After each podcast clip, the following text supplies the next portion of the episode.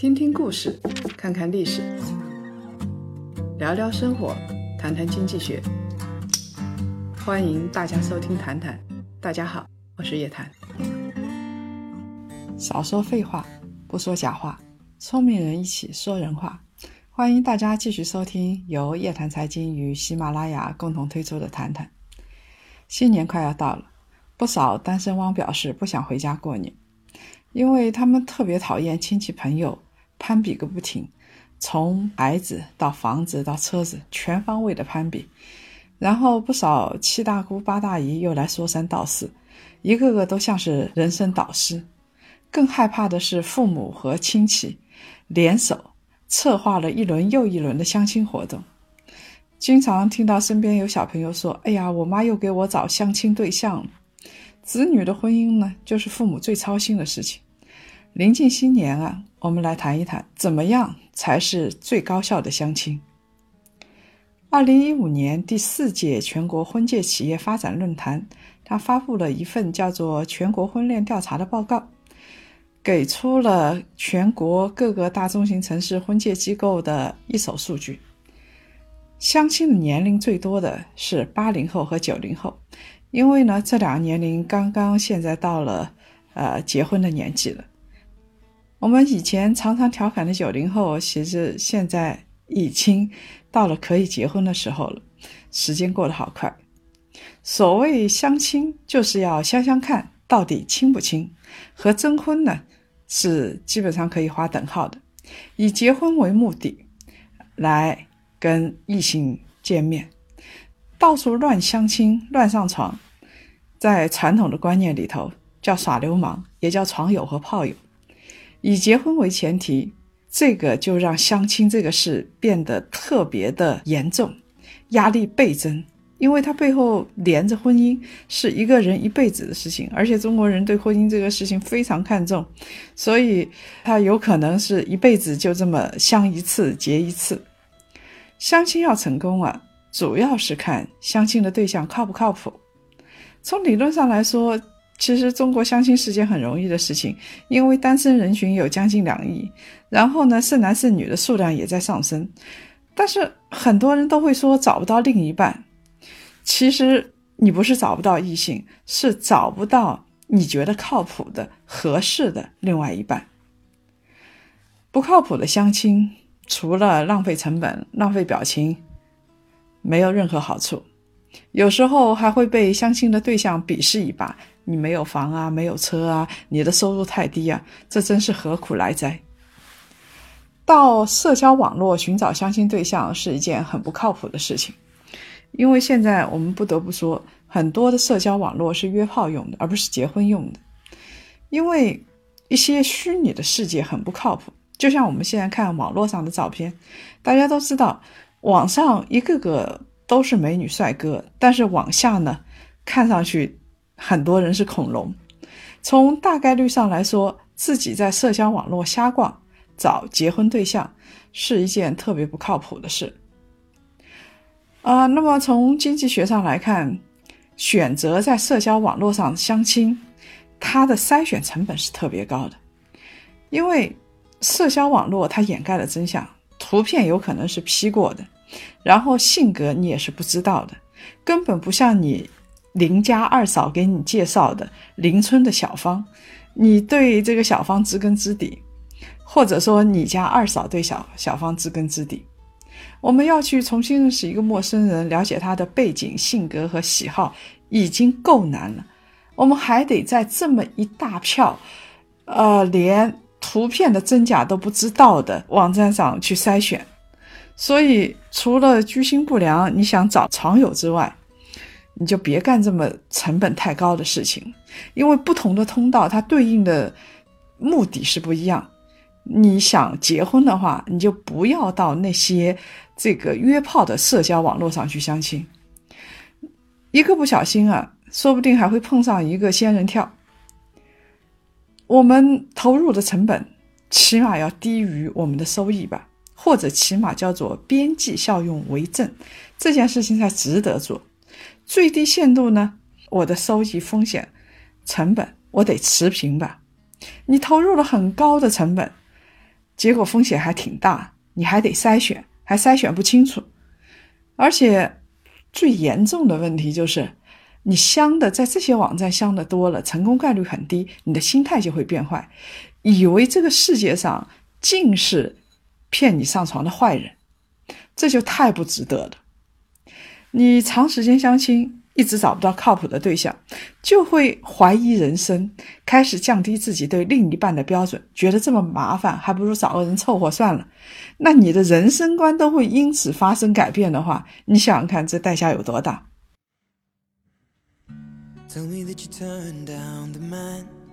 who asks for your hand, is you waiting for me. And I know you're gonna be away a while. but I've got no plans at all to leave. Would you take away my hopes and dreams and just stay with me? 一码归一码，你如果愿意想结婚，愿意接受相亲的套路，就得听父母的那一套。虽然很古板，但经得住历史的检验，成功概率很高。不少父母给自己的子女物测相亲对象，他是有经典套路的，每一种套路都被玩的热火朝天。第一个套路就是在国内知名的大型的相亲网站上填写自己子女的资料和自己对于对方的要求，让网站的系统来筛选来相亲。我们刚才说过，有的社交网络不行，但是呢，专业的相亲网站有的有信用还可以，而且它可以筛选的人比较多。他就是想欺骗的话，他那个平台很大，他如果要欺骗你，他的成本很高。第二个套路呢，就是传统的找一个婚介所，啊，或者呢是带着孩子的资料照片到相亲角。呃，上海最有名的相亲角是人民公园，那北京呢是中山公园的格言亭。一到周末的时候啊，就人山人海，里里外外全都贴满了招亲的信息，还有代理招亲的，还有头发花白，然后呢满脸疲惫，但是呢双眼又是充满渴望的那些家长，啊，大多数是来给自己的女儿来相亲的。第三种呢，是给自己的孩子报名上相亲的节目。现在电视节目挺多的，好像《非诚勿扰》已经做了很多年了吧？虽然作秀的成分很高，但是呢，你多了一条途径，可以认识很多的异性，而且可以让自己被很多全国的观众所熟知。啊，反正呢，电视相亲受骗上当的算是比较少的。第四种最常见的就是通过亲戚朋友来介绍。有很多朋友说啊，这个时代相亲找对象太老土了吧？但是我们说的是，你只要实用，只要你想结婚，管他老土不老土，只要办法管用就行。父母亲戚给你找结婚对象是有风险的，但是呢，风险比较小，因为它大大的降低了筛选成本，起码呢，父母已经给你把了一道关。什么两家是不是门当户对啦？性格脾气是不是合啦？甚至甚至生辰八字，他也给你去算一算，双方是不是合？这就算已经筛选过一轮了。啊，另外一方面，当你的亲戚把另外一个人介绍给你的时候呢，他自己的信用是要做背书的。相对来说呢，你更加放心，因为到时候抬头不见低头见的，如果他给你介绍一个特不靠谱的，他脸上也过不去。大部分的现代的年轻人都排斥相亲，这只是因为观念的不同。因为年轻人嘛，他有 N 多的时间，所以对他们来说呢，相亲失误或者是做一点错事，这也不算什么。他们信奉诗和远方，而不相信什么门当户对。做媒的，像以前啊，呃，我们知道有一个俗语叫做“王婆卖瓜，啊，自卖自夸”。那其实王婆啊，通常就是在传统文化里边，也可以指的是媒婆。大家还记得这个，呃，西门庆跟潘金莲见面的时候，那个拉纤的中间拉纤的那个就是王婆。那么这种王婆啊。她是要从西门庆那儿拿钱的，所以通常是只报优点不报缺点，把个矮矬穷就编成了高富帅。所以呢，你明明这个人很普通，但是他有胆量包装成金城武的脸、吴彦祖的身材、李嘉诚的经济实力，一见面就被啪啪打脸，这种事情都存在。现在呢，跟潘金莲王婆那个时代不一样，因为那个时代就是。男女，呃，拿个生辰八字就相亲了，呃，大家互相不见面。现在你得见面了，所以呢，你这个被骗可能性就很小。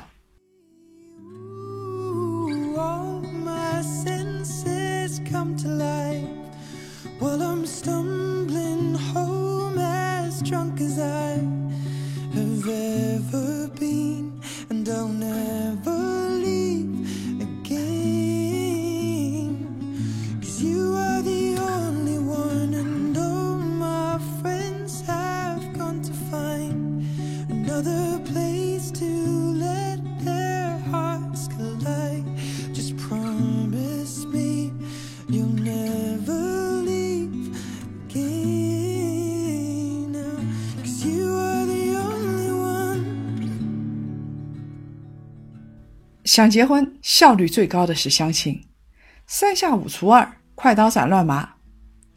如果你要相亲啊，建议你首先要调整心态，相亲没什么不好的嘛。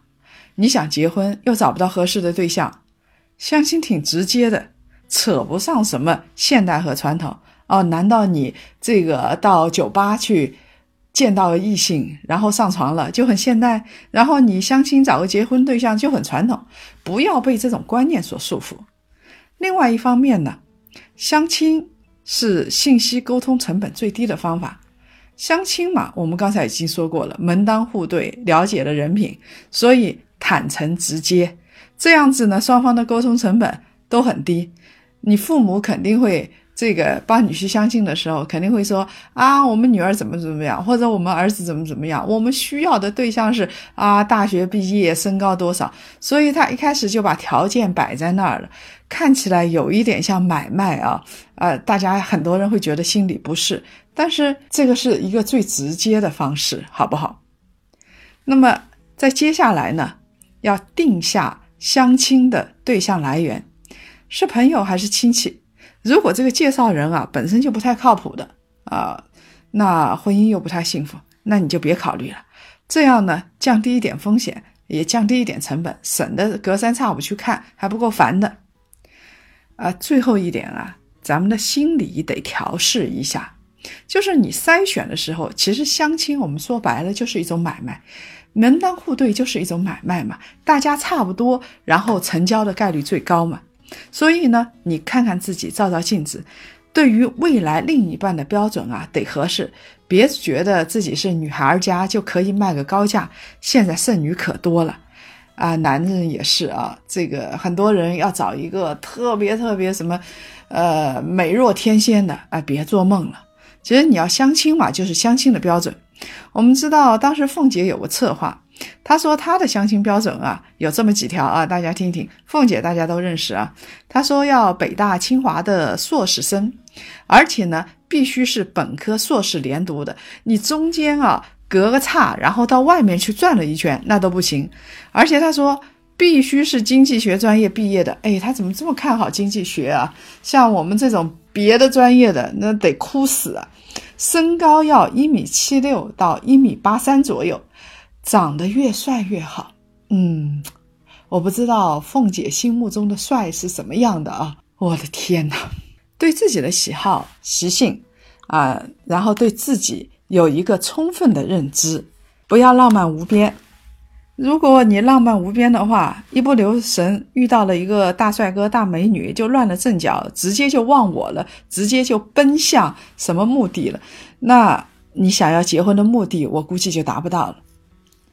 相亲的时候啊，你要反套路，就是你承认相亲没什么不好，然后呢，清楚自己的底线和原则，同时最重要的是清楚自己配不上什么。如果是触碰到自己的底线原则了，不管对方多漂亮，一概不考虑。那这样子呢，你的成功概率就会非常高。好了，回去的时候不要为相亲烦恼了。如果你不想相亲，坚决的拒绝；如果你想相亲，调整好自己的心态，然后用经济学的头脑去指导自己的相亲。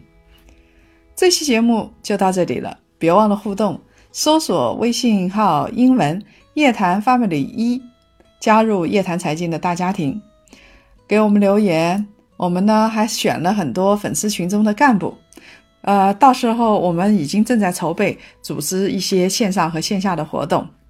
上期话题评论被选中的朋友。请告诉我们您的联系方式，我们呢会寄出一份小礼物。继续来分享上一期听众朋友的留言和评论。有一个叫御风敦化的朋友给出了三个观点。他说：“女性政客啊，凤毛麟角，基数太少，女领导不好做。那是因为不是因为女人不行，是因为。”在这个政界，男人太多了，性别是天然对立的。母系氏族和父系氏族过渡期经过了漫长的博弈，所以呢，他已经成为现代人的潜意识了。当他看到你是女性的时候，直觉的一开始对你有一个怀疑。另外一个呢，就是他说，男性、女性都是生物体嘛，都是动物，没有性吸引的男女，就是。地球和火星就是不同的生物，他们是没有办法达成完美的沟通的。哎，照这么说的话，看样子只有彼此有吸引力的男女才能完美的沟通呢。但也不一定，如果是有的人啊，当人家的小三，表面上是有性吸引力了，但是这样的人永远也不可能成为女政客或者有独立人格的女性。另外一个朋友叫黑夜极边，他说啊，女性确实不如男性在政治上出彩，这是天生的劣势。但是朴槿惠也好，默克尔也好，希拉里也好，或者未来的哪个女政客，他们的失败不是因为自身，而是各个国家绝对民主的缺点已经开始显现了。他说，不论是哪个党。来主政，不管是谁上台，那么像韩国这样的国家都会出现民告官，官下台。好像韩国的总统真的能够呃善始善终的很少哎。但是呢，呃，他这儿也说了，女性不如男性在政治上出彩。呃，我发现很多人都认为是一个历史的原因。看样子我们这儿有性别歧视的人不多啊，啊，很高兴。如果各位想了解更多的财经和经济类的资讯，请搜索拼音谈财经，或者呢关注微信公众号夜谈财经。下周五晚上五点，老时间、老地方、老平台，我们不见不散。